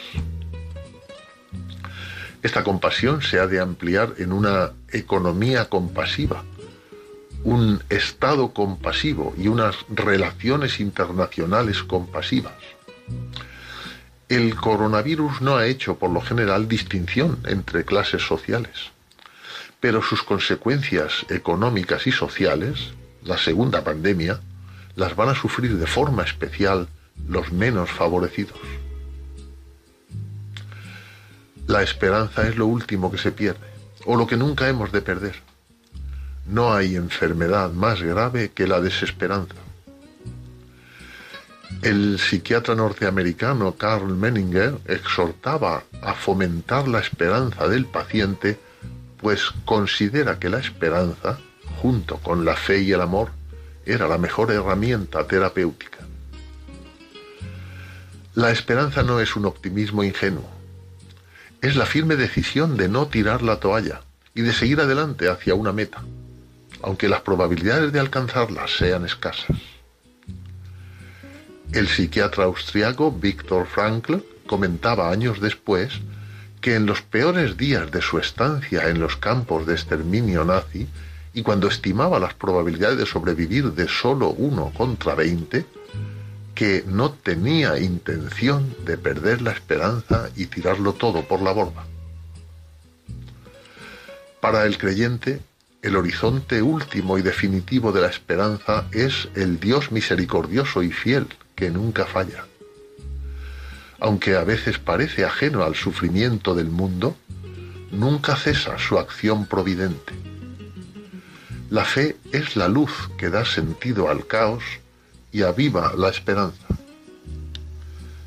Pero la esperanza no es una actitud que se consigue de una vez por todas, sino el resultado de la lucha contra la tentación de la desesperanza, porque no faltan circunstancias exteriores ni fluctuaciones internas para que en ocasiones se nuble la esperanza. Con esta pandemia nuestra autoestima como humanidad ha quedado gravemente dañada, o como dicen los psicoanalistas, el ser humano ha sufrido una profunda herida narcisista. Los avances tecnológicos y de la medicina han generado una falsa sensación de omnipotencia e invulnerabilidad. Pero la pugna insensata para ver quién tiene mayor capacidad de destrucción ha quedado en ridículo ante la irrupción inesperada de un agente microscópico que ha sembrado el dolor, la muerte y la ruina. Y termina este texto de Enrique Payares Molins. La única forma de encajar y superar este duro golpe a la autoestima colectiva es reconocer con humildad la fragilidad humana y fundamentar nuestro sano orgullo colectivo en la práctica de la honradez, la solidaridad, la compasión y el respeto al planeta. La necesaria cura de humildad lo resumió Albert Camus en las palabras del doctor Rieu, protagonista de su novela La peste. Cuando decía es una idea que puede que le haga reír, pero el único medio de luchar contra la peste es la honestidad.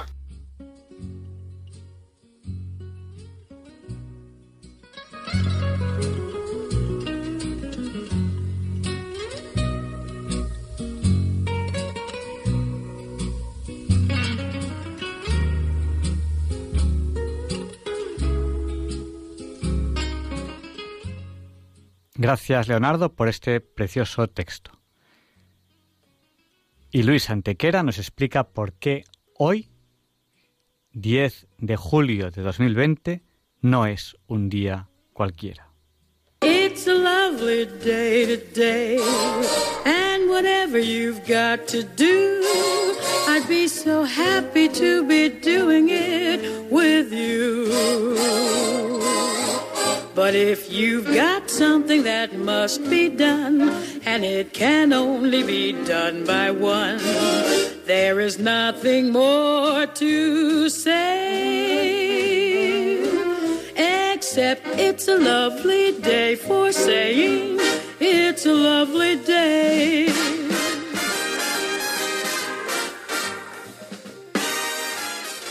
Javier Ángel, no directos compañeros de Diálogos con la Ciencia, no, queridísimos oyentes de Radio María, claro que no es un día cualquiera, ningún día es un día cualquiera y este 10 de julio que nos disponemos a comenzar hoy tampoco, porque en fecha tal, pero del año 48 antes de Cristo, en los territorios de la actual Albania, tiene lugar la batalla de Dirraquio en la que Cneo Pompeyo derrota a Julio César aunque desaprovecha la oportunidad de aniquilarlo y acabar la guerra civil, que luego terminará perdiendo, lo que una vez más demuestra que ganar una batalla no es ganar la guerra.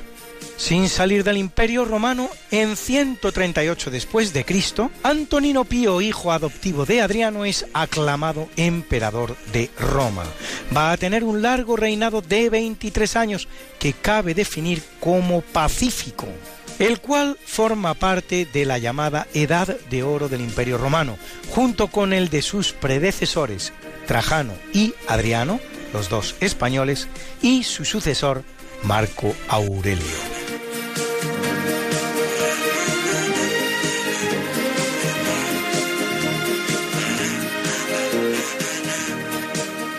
En 988, en el marco de la guerra contra los vikingos que ocupan Irlanda, Malaquías el Grande, en irlandés, Mael Segnail MacDomnail, conquista el reino de Dublín, ciudad fundada por los vikingos en 841, cuyo nombre significa Laguna Negra en la lengua gaélica de los irlandeses. Y en 1212 en el barrio de Southwark se inicia un terrible incendio que arrasa más de la mitad de la ciudad de Londres. Londres entonces es una ciudad de unos 50.000 habitantes, de los que, según parece, morirán unos 3.000, un 6%. En 1666 se producirá otro gran incendio en Londres, aún más devastador, que destruye hasta el 80% de la ciudad y del que, en plena efervescencia protestante en el país, se acusará a los católicos. Y sin salir de Inglaterra, en 1553, por mor del testamento de Eduardo VI, que la nombra sucesora con el único propósito de cercenar el camino hacia el trono de su medio hermana María, accede al trono inglés la joven Lady Jane Grey, llamada la Reina de los Nueve Días. Carente de todo apoyo, la desgraciada Jane no podrá hacer frente a la llegada a Londres de María y en pago de su osadía será decapitada el 12 de febrero de 1554 en la Torre de Londres a sus escasos 16 años de edad.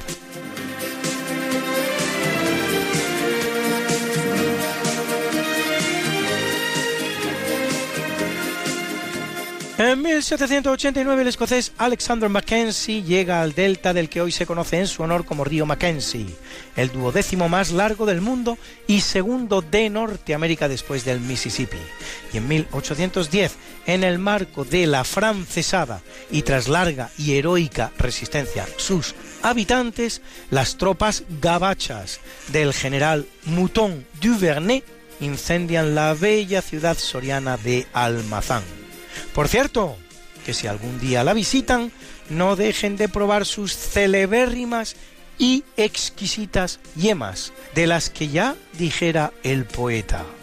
El mollete de Antequera, de Toledo el mazapán, la quesada en Ontaneda y las yemas de Almazán.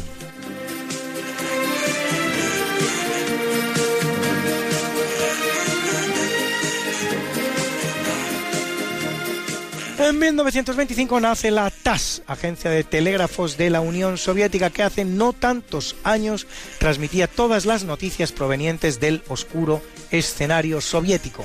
Y en 1940, en el transcurso de la Segunda Guerra Mundial, la Luftwaffe alemana inicia una serie de ataques en la costa sudeste de Inglaterra, dando inicio a la que la historia conoce como la Batalla de Inglaterra, que los alemanes serán incapaces de culminar con la victoria.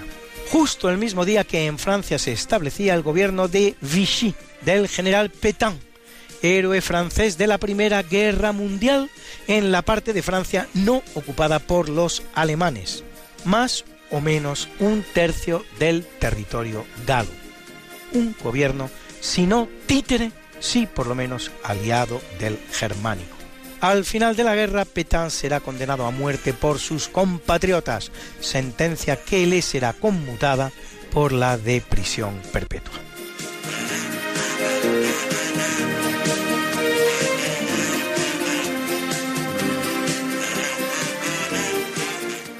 1960 en el Parque de los Príncipes de París tiene lugar la final de la primera Eurocopa o Copa de Europa de Naciones, en la que la Unión Soviética vence a Yugoslavia por 2 a 1. Un torneo que ha conocido ya 15 ediciones y cuyos mejores exponentes son alemanes y españoles, con tres campeonatos cada uno. Y en 1962 se lanza el Telstar One, primer satélite de telecomunicaciones del mundo que posibilita la transmisión directa de televisión entre Estados Unidos, Europa y Japón.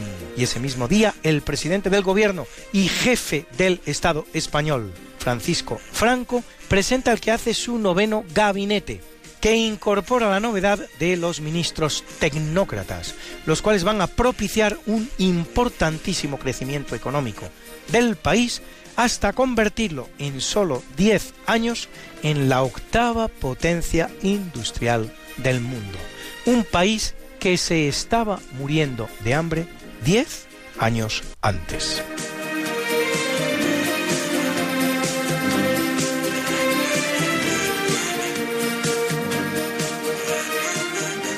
En 1967 Nueva Zelanda adopta el sistema métrico decimal y en 1977, unos añitos antes todavía de la inauguración oficial del cambio climático, Atenas registra la temperatura más alta en la historia de Grecia, 48 grados centígrados. En 1985, en la bahía de Auckland, en Nueva Zelanda, los servicios secretos franceses hunden el Rainbow Warrior, el guerrero del arco iris, buque insignia de la ONG Greenpeace, Paz Verde, que hacía campaña contra los ensayos nucleares franceses en el atolón de Mururoa. Y en 1997, en Hermoa, la cobarde banda de forajidos conocida como ETA secuestra al joven concejal Miguel Ángel Blanco, al que matará de un tiro en la cabeza al día siguiente.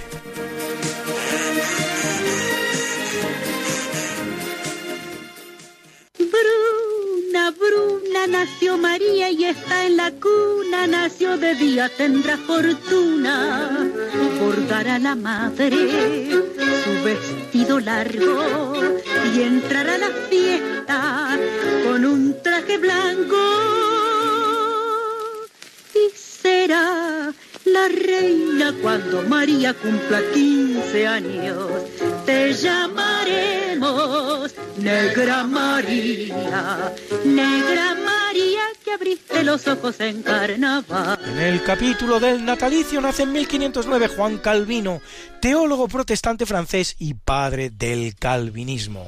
En la ciudad suiza de Ginebra pondrá en práctica un original sistema de gobierno teocrático que pasa a la historia como el Consistorio de Ginebra, en cuya dirección estará desde 1541 hasta su muerte en 1564, imponiendo un modo de vida muy austero en el que se prohíben posadas y bailes, y que sobre una población de 20.000 almas ejecuta nada menos que 68 condenas a muerte en la hoguera por herejía, entre las cuales ni más ni menos que la del descubridor de la circulación de la sangre, el gran sabio español Miguel de Servet.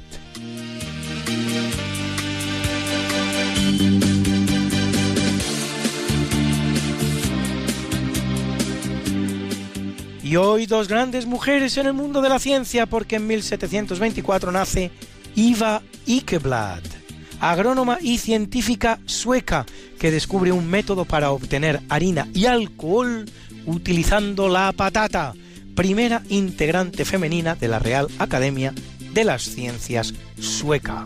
Y en 1891 lo hace Edith Quembe, médico y físico norteamericana pionera en el uso de la radioactividad en medicina.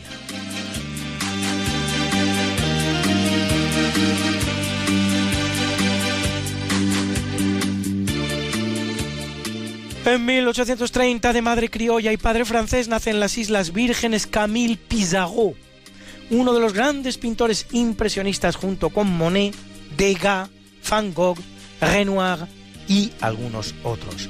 Y en 1856, el croata Nikola Tesla, físico y matemático descubridor de la corriente eléctrica alterna, aquella en la que la magnitud y el sentido varían cíclicamente. En 1871 en París, el escritor Marcel Proust, autor de En busca del tiempo perdido. Y en 1895, Karl Orff, compositor alemán, autor de los celebérrimos Carmina Burana, realizados a partir de unos cánticos goliardescos hallados en un monasterio alemán. De sus 25 canciones escuchan ustedes el Tempus est Iocundum. Interpreta la orquesta y coro Filarmonía. A la batuta, el maestro Pascual Osa.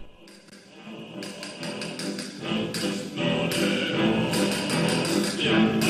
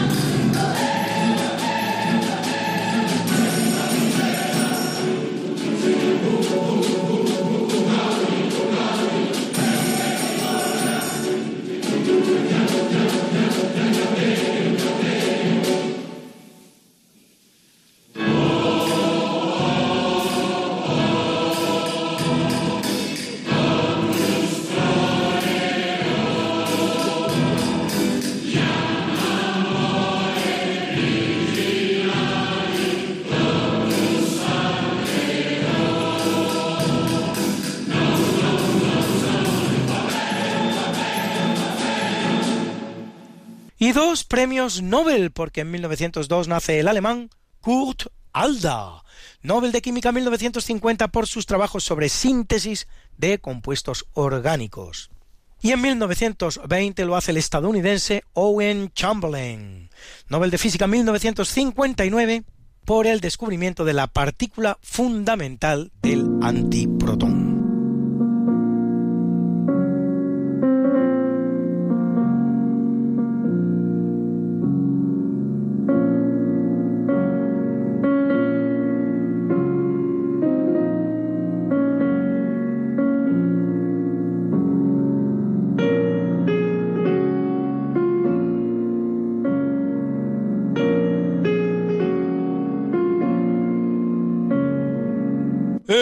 Capítulo del obituario mueren 138 después de Cristo Publio Helio Adriano, emperador romano de origen español, que lleva el imperio a su esplendor cultural y construye el Panteón y la magnífica villa de Tívoli en la que reside, verdadero museo con obras de arte venidas de todos los rincones del más que vasto imperio romano. Y en 1099, el Cid campeador, don Rodrigo Díaz de Vivar, conquistador de Valencia, el guerrero más temido por los caudillos del Islam español.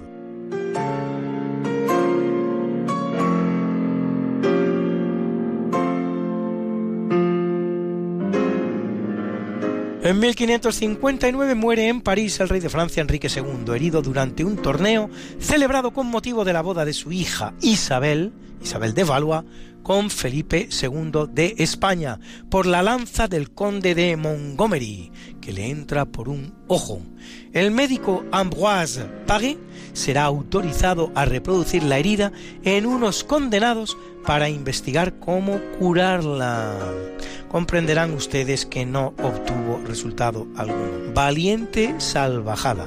Felipe II desde Bruselas enviará al mejor médico de la época, Andrea Besalio, no llega sin embargo a tiempo de intentar salvar la vida del rey, pues éste ya había fallecido después de atroz agonía. Una afortunada cuarteta de Nostradamus que reza El león joven sacará los ojos al león viejo, y el león viejo morirá.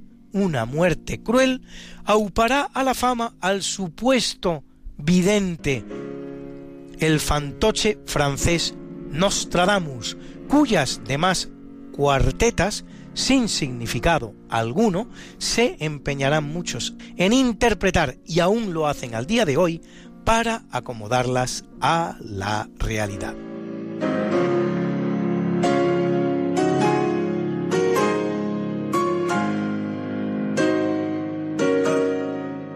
Y en 1851 en Francia muere Louis Daguerre, inventor del daguerrotipo, primer sistema de fotografía en el cual la imagen se forma sobre una superficie de plata pulida como un espejo. En 1884 en Berlín, Karl Richard Lepsius, fundador de la ciencia de la egiptología, autor de varios libros sobre el tema, entre los que el más conocido, el Denkmäler aus Ägypten und Äthiopien monumentos de Egipto y Etiopía, descubridor del llamado Decreto de Canopo, escrito en griego y egipcio demótico que se puede comparar de alguna manera a la piedra Rosetta y autor de la gran colección egipcia de los museos berlineses.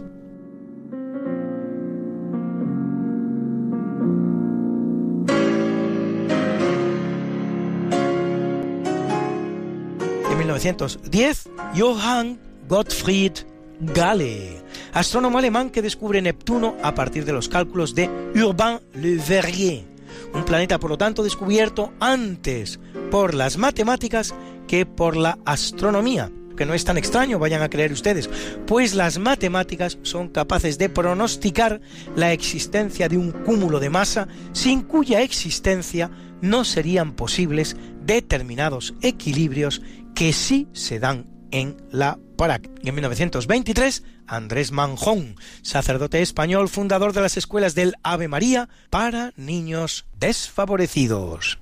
Qué linda esta la mañana en que vengo a saludarte. Venimos todos con gusto y placer a felicitarte. El día en que tú naciste, nacieron todas las flores. En la pila del bautismo cantaron los ruiseñores. Ya viene amaneciendo, ya la luz del día nos dio.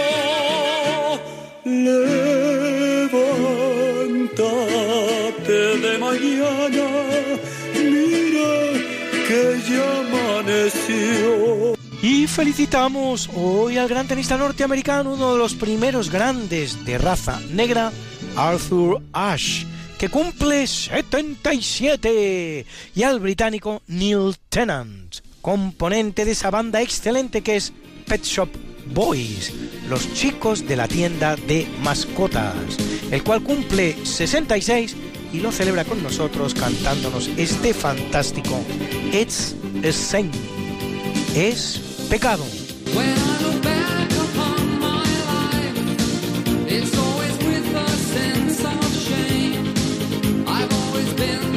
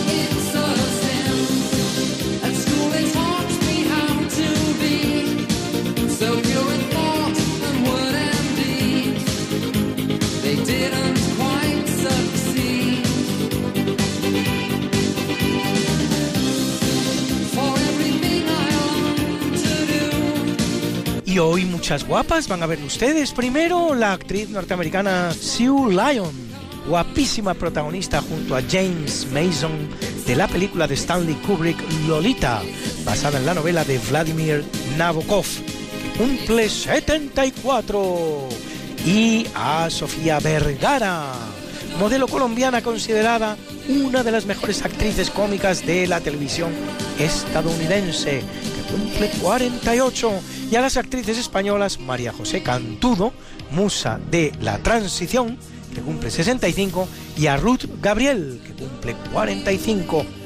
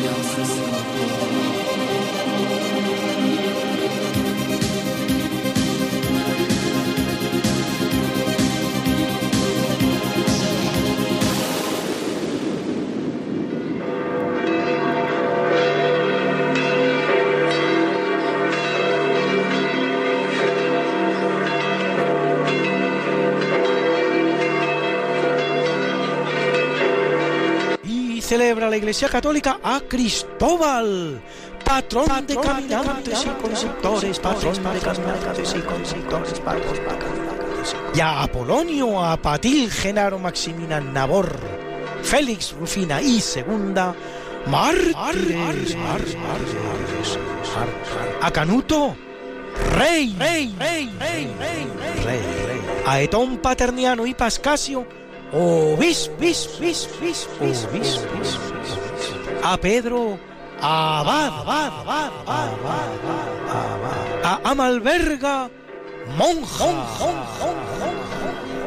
y a Silvano y Ulrico, confesores, confesores, confesores, confesores. Celebra Chile el Día del Bibliotecario y Argentina el del Comerciante, y hoy es el llamado Día de los Beatles, que conmemora su regreso triunfal a Gran Bretaña tras su éxito en los Estados Unidos. Un buen día para terminar nuestro día cualquiera con el que es tal vez el más bello de todos sus temas. Para muchos, por cierto, un verdadero himno a la Virgen María. Y a lo mejor algo hay de cierto en una canción que reza. Cuando me encuentro en tiempos de tribulación, la Madre María se llega a mí con palabras de sabiduría. Sea así, let be. Y en la hora de mi oscuridad, ella se planta frente a mí con palabras de sabiduría. Sea así. Let it be. The Beatles.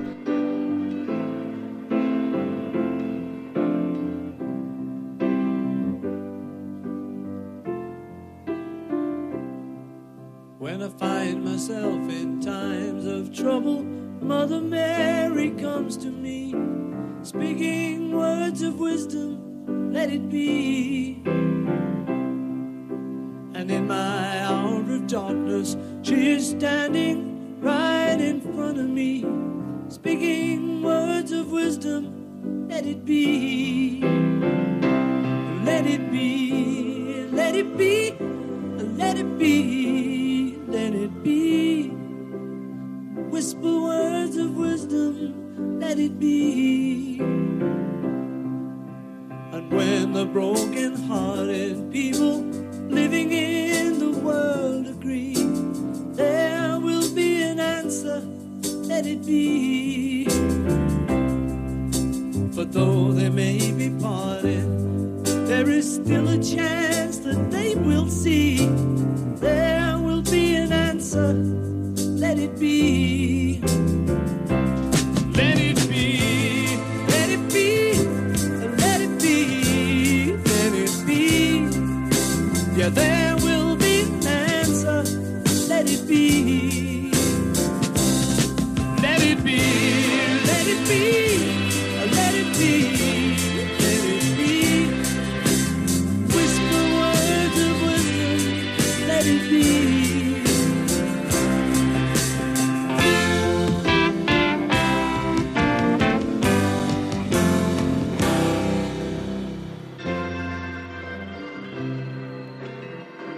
Como yo sé que a muchos de ustedes les gustan estas efemérides, pues pueden escucharlas ustedes como siempre en el medio Religión en Libertad, en su columna En Cuerpo y Alma, donde las colgamos para ustedes.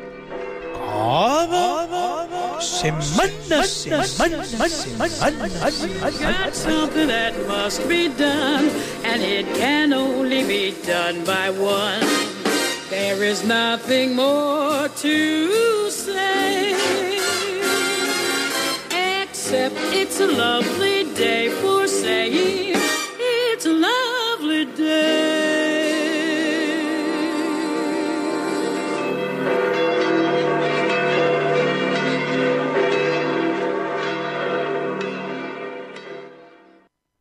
Pues queda ya muy poquito tiempo para terminar este programa. Y mientras estábamos aquí en directo, una, una amiga mía, a la que quiero muchísimo, eh, me ha escrito por WhatsApp y me ha comunicado que, que tiene cáncer. Y me ha pedido que recemos por ella. Así que yo se lo encomiendo a ustedes. Porque si algo he podido comprobar a lo largo de todos los años que llevo en el programa, es que su oración, la suya, es muy poderosa. Yo lo he notado porque eh, muchas veces les he pedido oraciones por algunos temas y enseguida eh, he notado el poder, el tremendo poder de, su, oración. Son ustedes muchos y son ustedes muy cercanos a, nuestro Señor Jesucristo y, a Dios Padre. Y, y yo les, les agradezco si eh, rezan por esta, por esta amiga mía. Vamos a terminar ya este programa, pero aún nos quedan unos minutos, muy poquitos, dos o tres minutos en los cuales podemos dar paso a las llamadas.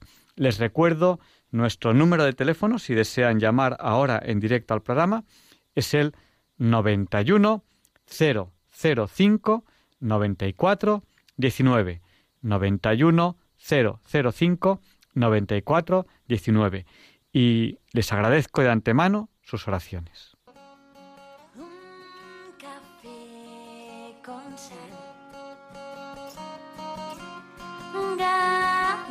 de llorar. Mi mundo empezando a temblar, presiento que se acerca el final. No quiero ganar. Ahora eso que más da. Estoy cansada ya de inventar excusas que no saben andar. Y solo quedarán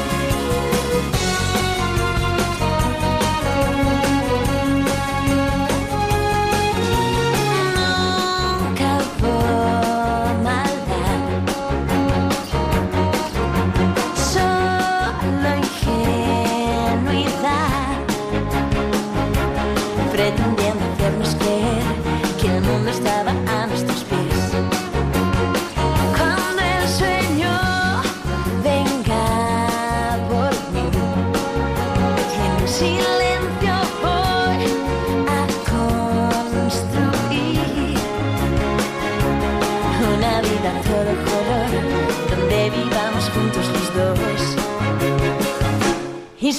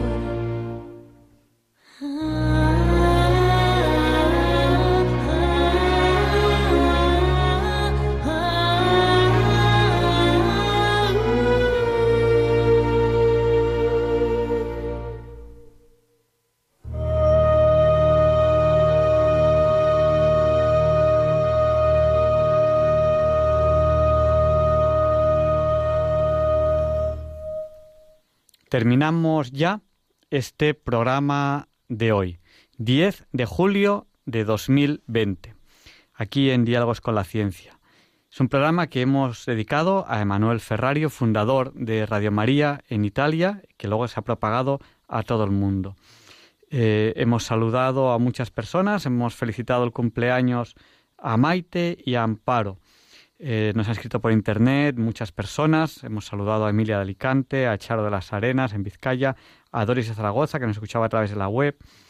Nos ha llamado Javier de Granada, María Luisa, Antonia de Córdoba, José Luis, Federico y otras personas que no han pasado antena, pero que nos han llamado. Eh, les espero la semana que viene, si Dios quiere. No falten. Les dejo con el catecismo de la Iglesia Católica. No nos olviden en sus oraciones, fundamentalmente a los enfermos, a los familiares y amigos cercanos de todos nosotros enfermos. No solo a mi amiga que nos lo ha pedido y yo se lo pido a ustedes, que recen por su enfermedad recién conocida hoy.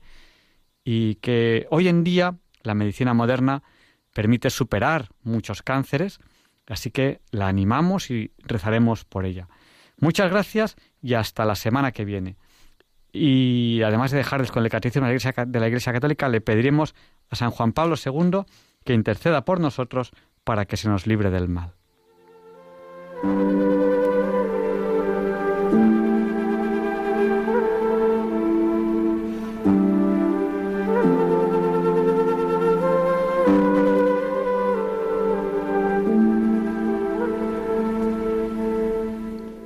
Y así concluye en Radio María el programa Diálogos con la Ciencia. Dirigido por Javier Ángel Ramírez.